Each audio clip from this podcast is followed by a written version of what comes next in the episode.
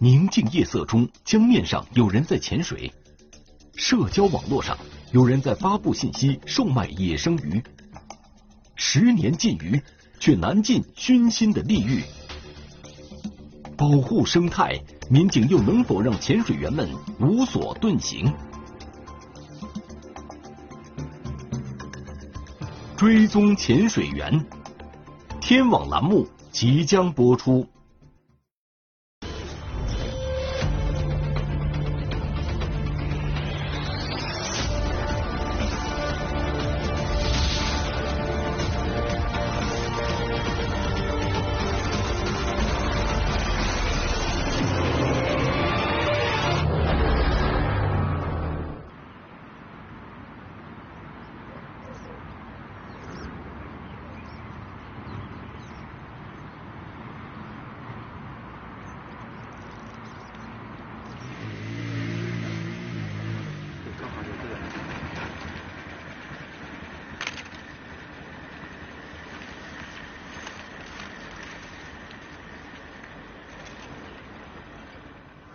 喂，各小组注意。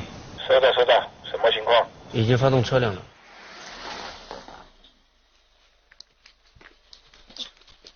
小蔡，别动，别动，小点，别动。小点，小点，把车，别动，别动，别动，别动。小陈，小陈，小陈，小陈，小陈，小陈，小陈。小心点，小心点，小心点，小心点。来了，小心点，小心点，小心点。来了，来了。小心点，小心点，小心点。来了，来了。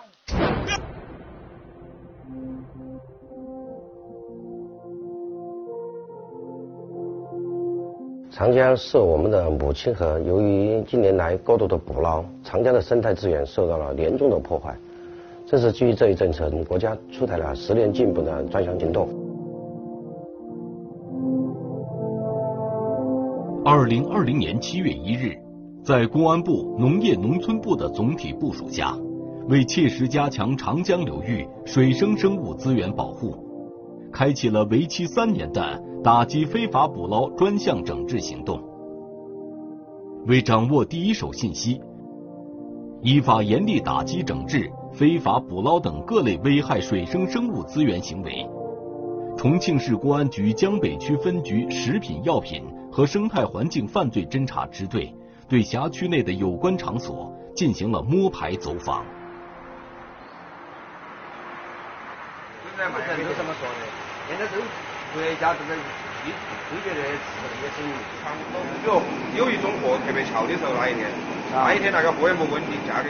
通过我们的这个专项行动，就是要打破资源越捕越少、生态越捕越糟、渔民越捕越穷的恶性循环。在这个大走访、大摸排之中，我们筛选了上千条有用的信息。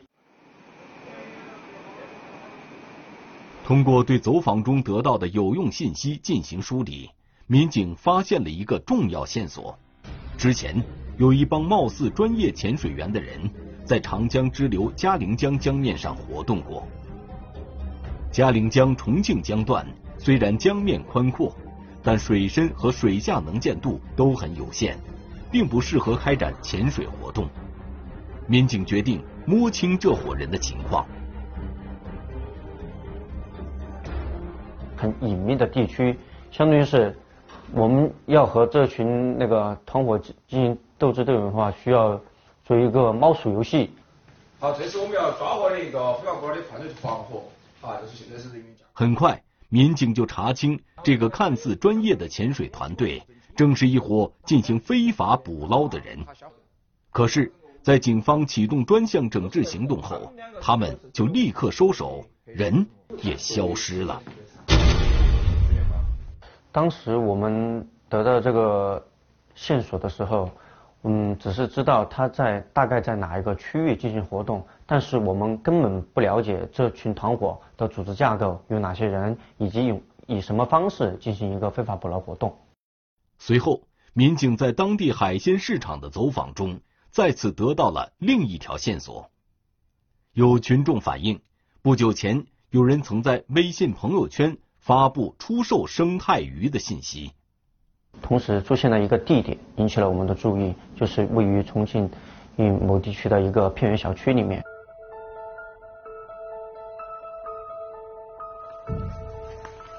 在这个位置偏远的小区里，通过一段时间的调查，民警们找到了一间可疑的仓库。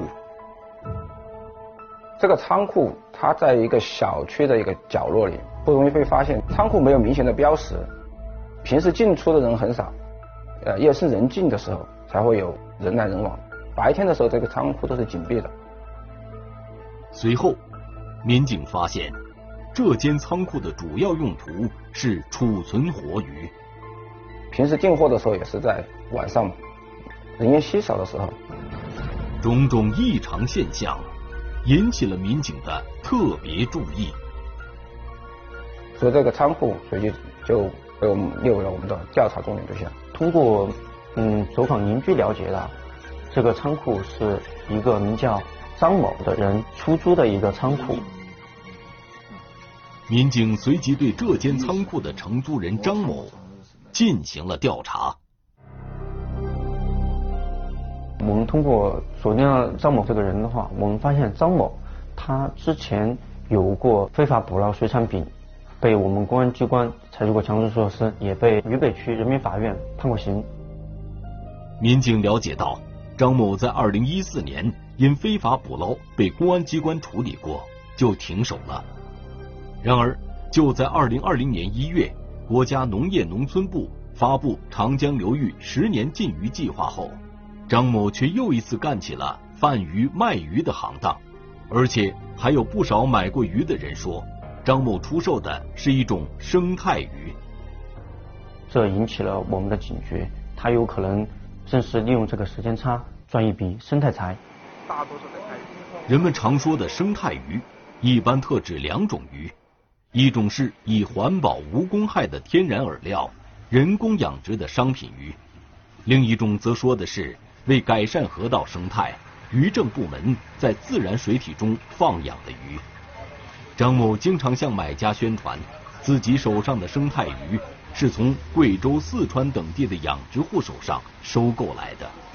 然而，事情果真如此吗？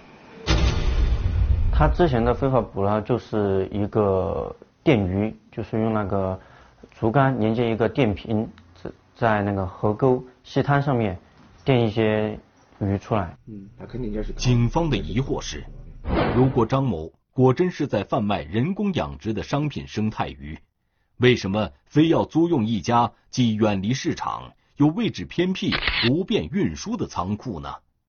而且。张某经常在深夜里进货出货的行为，也似乎是在刻意回避着什么。这点让我们怀疑到他是不是以生态鱼名义的幌子来贩卖野生鱼。果然，通过接触更多的买家，民警在他们手上直接看到了张某售卖的所谓生态鱼。他售卖的鱼不是我们一些普通的一些家养鱼、饲养鱼。他所售卖的鱼很多鱼种，它是一些深层次生活的鱼，大部分是来自于野外。对于富有经验的民警们来说，在自然江河中生长的野生鱼与人工养殖的商品鱼，无论从品种、鱼体外形上都有很明显的区别。野生鱼和生态鱼的区别主要在它们的外形上，野生鱼相对来说个头比较小，品相不是很卖座。生态鱼因为是人工饲养的，个头一般比较大，品相也要好很多。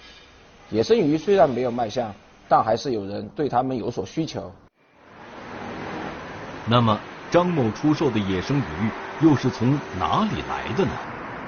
会不会与之前在嘉陵江进行非法捕捞的那帮潜水员有关呢？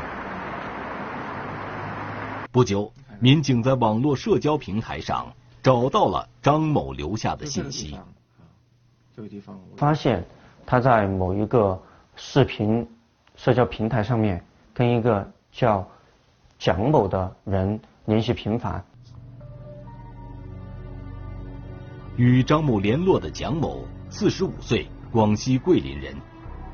民警调查获知，这位蒋某正是一名专业的潜水教练，可是。在蒋某发布的短视频中，民警却发现了潜水之外的内容。在一个户外拿着很多捕捞的渔获物的一些视频，这些鱼一看就不是那种饲养的鱼类啊，包括它的出境的环境也是一看就是野生的水域环境。二零一九年五月三号，哇塞，这都有没有八十斤？太厉害了，这个帅哥太厉害了。我看一下，提起来抱一下，你抱起来才看见。明明是一个潜水教练，蒋某又为何会经常深夜去野外潜水捕鱼呢？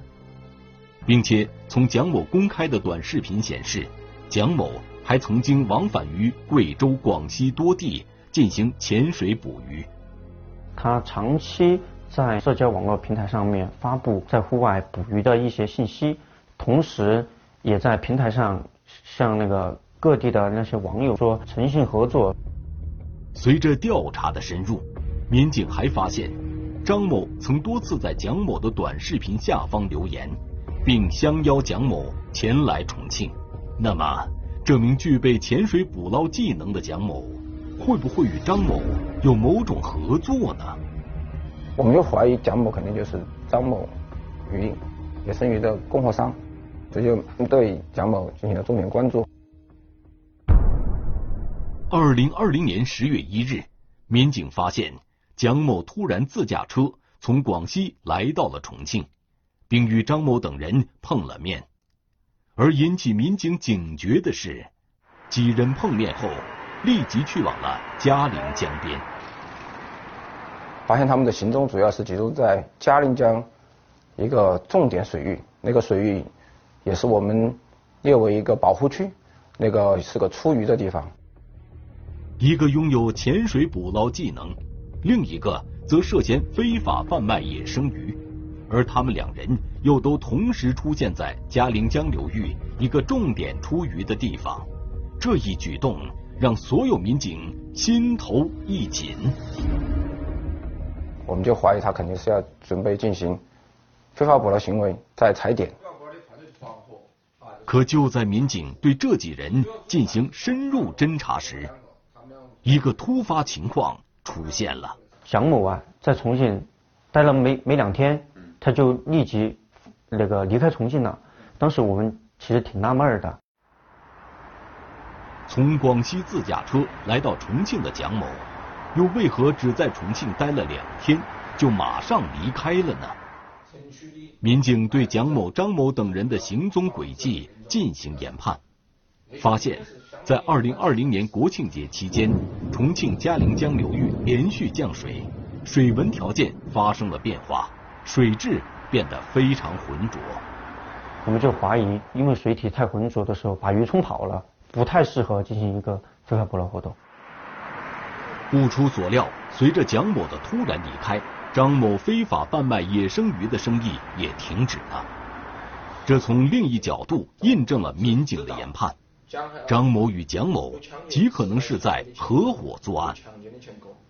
蒋某从广西远道到重庆来，肯定不会就此放弃。我相信他们一个长期从事非法捕捞的人员，不应该会轻易放过这个重要的水域。于是我们继续的跟着这条线索。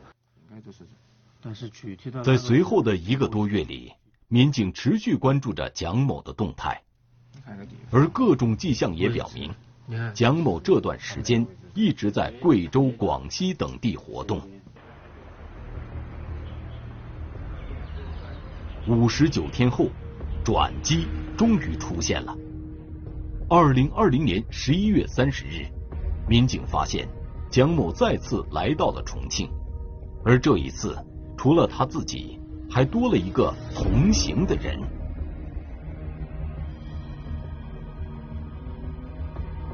并且他这次还带了一个人，陈某。到了重庆之后，就跟张某联系了。当天夜里，他们就到嘉陵江的一个河段去了。几人深夜去往的地方，正是上次蒋某和张某出现的地点。第二天，民警发现张某的朋友圈又开始发布授鱼的信息了。这就更引起了我们的警觉，就更加确信了他们在嘉陵江流域进行一个非法捕捞的活动。此时，一个难题摆在了民警面前：抓贼必须抓赃，可由于没有摸清这些人的捕捞规律，想要不惊动对方，从而一举人赃并获，相当困难。但是我们现在当时不确定他们是否使用了国家禁止的方法或者禁用的工具在进行捕捞。同时，他们以船的形式，我们一旦靠近它，他们就随时可能沉那个把渔获物沉江，把工具沉江，我们的抓捕条件也不是很适合。到了二零二零年十二月二日晚上十点多，蹲守民警发现。张某的仓库灯火通明，这个非法捕捞团伙的成员也全部集结到了仓库，并且这一次他们还把全套捕捞设备都搬上了车，还有一些充氧的，以及一些感觉 CBD 就是一些潜水衣，然后我们就发现，我们就开始判断这伙人今晚上肯定要干一票大的。这伙人乘车离开仓库后，民警紧急追踪，并锁定了其中的一辆面包车。对方异常狡猾，只要感觉到一点异常，他们就会辨别摆脱。这群人非常的警觉，反侦查意识也特别强，时常走走停停的。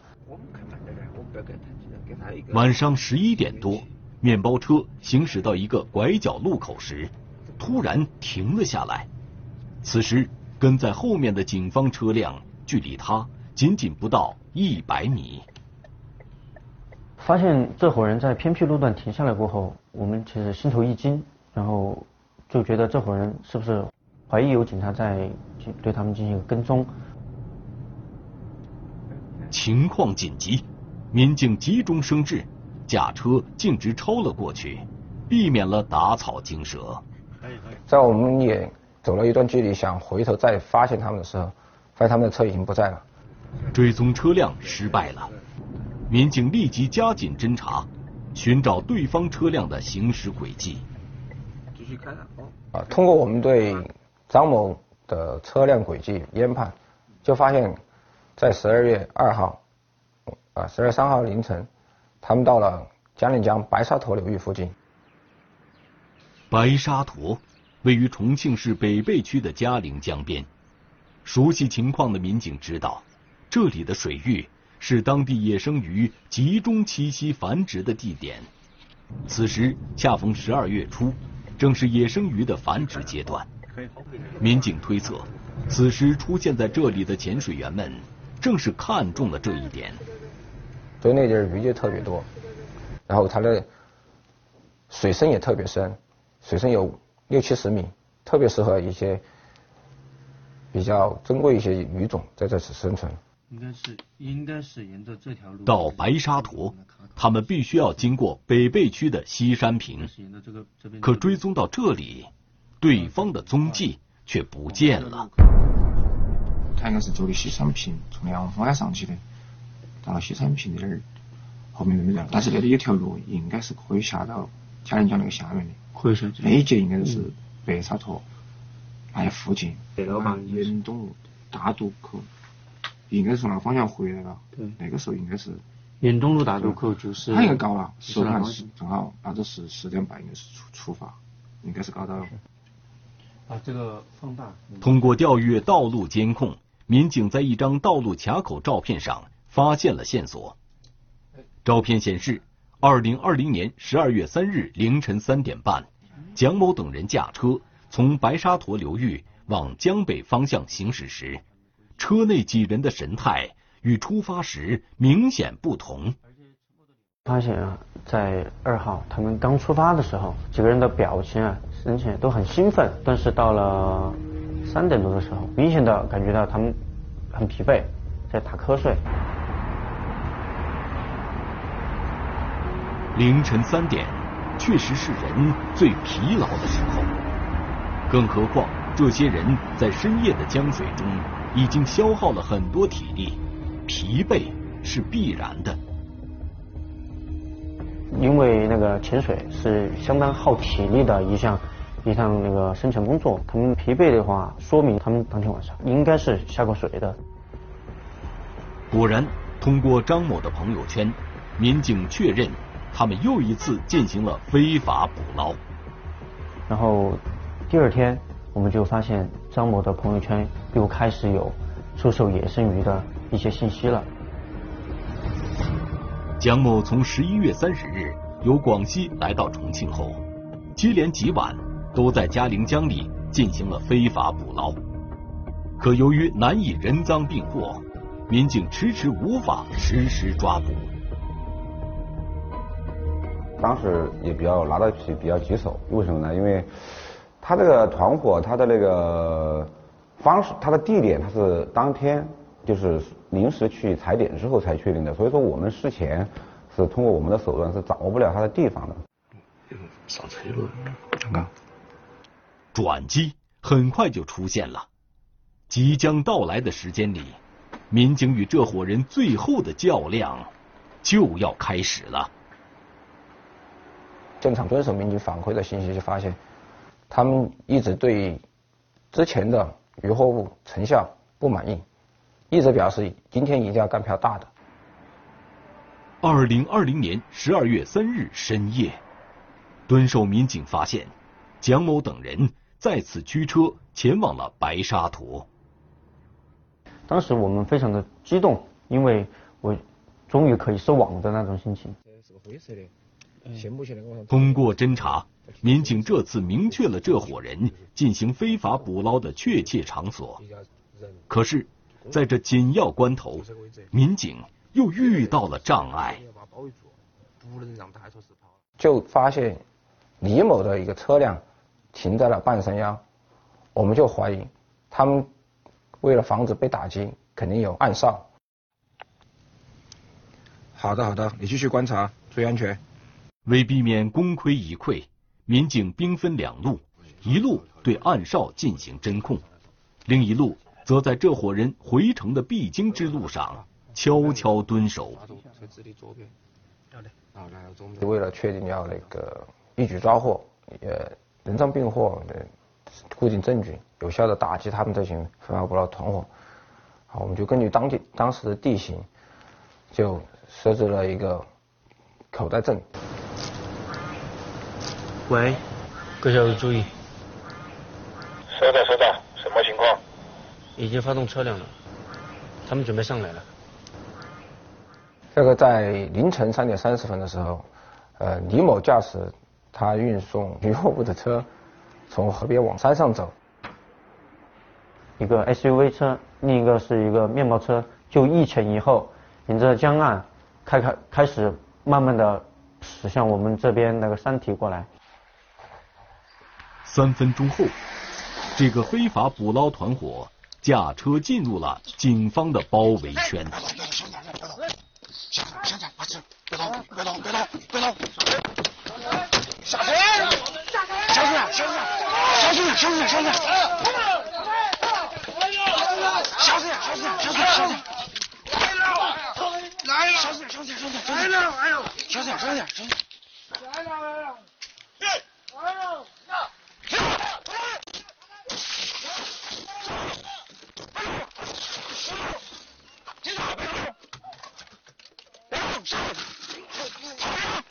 说我们的出现完全是他们没有预料的，有一种神兵天降的感觉。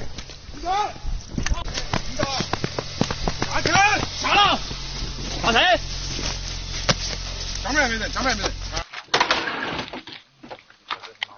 问他啥东西？啥东西噻？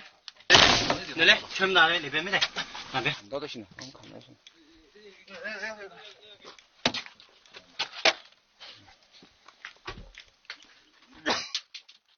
到。案后，蒋某、张某等人很快就承认了自己非法捕捞的事实。经公安机关核查。这个非法捕捞团伙仅仅三天时间，就通过潜水和放电的方式非法捕鱼两百多公斤。进行那个非法捕捞的话，对我们的那个生态生态损害是非常巨大的。很多鱼啊，它们肚子都鼓鼓的，因为被电过的鱼，它产出来的卵是不可能孵化出小鱼的。这是对我们的野生鱼的保护，是一个毁灭性的破坏。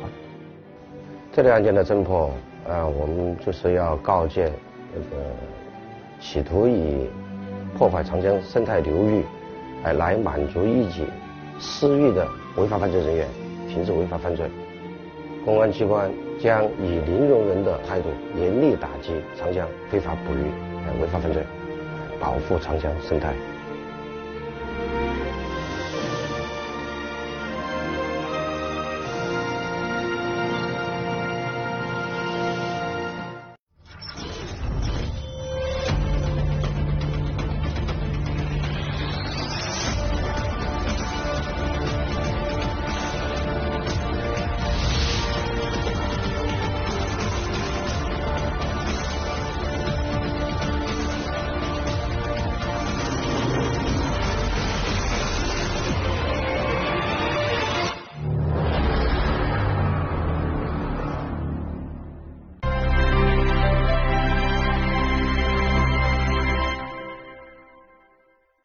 可能不知道，因为我是警察。